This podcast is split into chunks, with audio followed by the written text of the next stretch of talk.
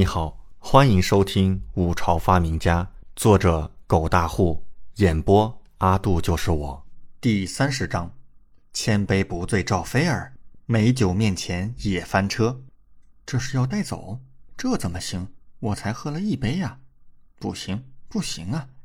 赵飞儿俏脸瞬间都苍白了，直勾勾的看着桌上的酒，异常不舍。赵郡主，这坛酒本皇子就送你了。好好喝，然后好好考虑。李准将这妞的神情都尽收眼底，看到这妞如此，感觉甚是可爱，当下大声笑笑，拍了拍那坛酒，直接带着杨忠跨出大厅。多多谢殿下。赵菲儿顿时大松了一口气，眼眸惊喜，立刻道谢，伸手去拿酒。太好了，这酒现在是我的了，可以喝个痛快了。对了，郡主。这时，刚跨出去的李准忽然折身看回来，顿时赵菲儿那伸出去拿酒坛的柔仪如遭雷击般迅速收回，整个人有些尴尬的连忙转身看向李准，浑身蹙举不安，仿佛像是做错事被发现一样。听闻郡主不仅喜好酒，也喜好美食诗歌，正巧，本皇子最近研究了一种美食。近来也对诗词歌赋有所研究，若是郡主有兴趣，明日不妨来请见一叙。美食、诗词歌赋，赵菲儿内心惊异，美目微转。那首护城雪，她自然是研读过的，觉得写的是真好，但她不相信这是李准自己写的，毕竟那可是太傅沈括亲口点评的千古绝句。李准一个废物。怎么能做出这么好的诗句呢？好好的，臣女一定好好考虑。赵菲儿即刻回应，也不说去，也不说不去，反正留个余地。李准和杨忠谢绝阎王王妃的挽留，走出阎王府，回头看了一眼，想起那位见了好久便变得有些憨态可掬的郡主，当即笑了笑。咱们这位赵郡主可是有些可爱呀。杨忠一脸古怪，自家殿下这是啥意思？说赵菲儿可爱，只是见了一面就可爱了？难道自家殿下看上这个赵菲儿了？杨忠想了想道：“殿下，这赵郡主的美貌确实不输王才女呀，和殿下倒是极为般配。而且郡主是阎王之女，将来殿下也会封王，倒是门当户对了。”李准一脸无语，额头冒着黑线。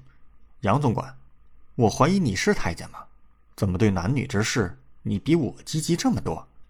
杨忠讪讪一笑，嘿嘿，殿下，老奴这不是关心殿下吗？殿下年纪不小了，确实该到婚配的年纪了。得嘞，你就甭操心了，走吧，回宫。杨忠一脸笑嘻嘻。一张老脸充满褶皱，倒也不失可爱，屁颠儿屁颠儿的跟在自家主子后面，消失在阎王府前。夜深人静，深宫内院，皇帝寝殿，李正在批阅奏折，看着奏折上描述西境匪患日益严重，摇头叹气。太监王莲立刻上前端茶道：“陛下，您喝口茶，歇歇再批吧。”老奴可是心疼极陛下了。李正点点头，接过茶水喝了喝。王总管，还是你懂朕呐。奴才没用，不能为陛下排忧解难。你做的很好了。各位殿下最近都有什么动静啊？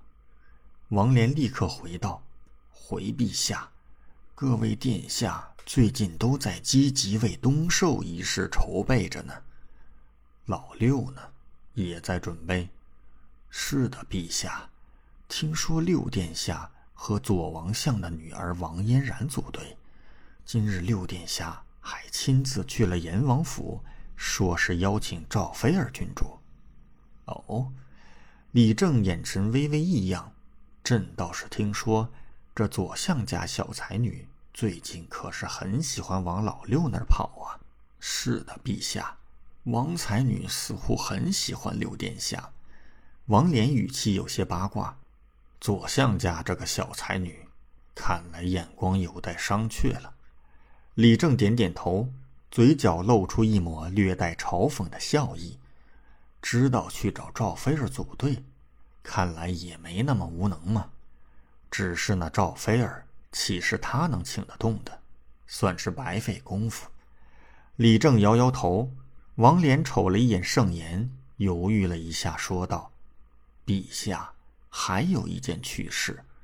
听说六殿下给赵郡主带了一坛自制好酒，到了晚间，听说郡主喝得大醉，在阎王府乱跑，吓得王妃赶紧派人来太医院，向黄御医求走了醒酒的方子。”李正一脸惊奇和意外：“这赵飞儿。”不是号称千杯不醉吗？怎会喝得如此大醉了？感谢您的收听，请继续收听下一集。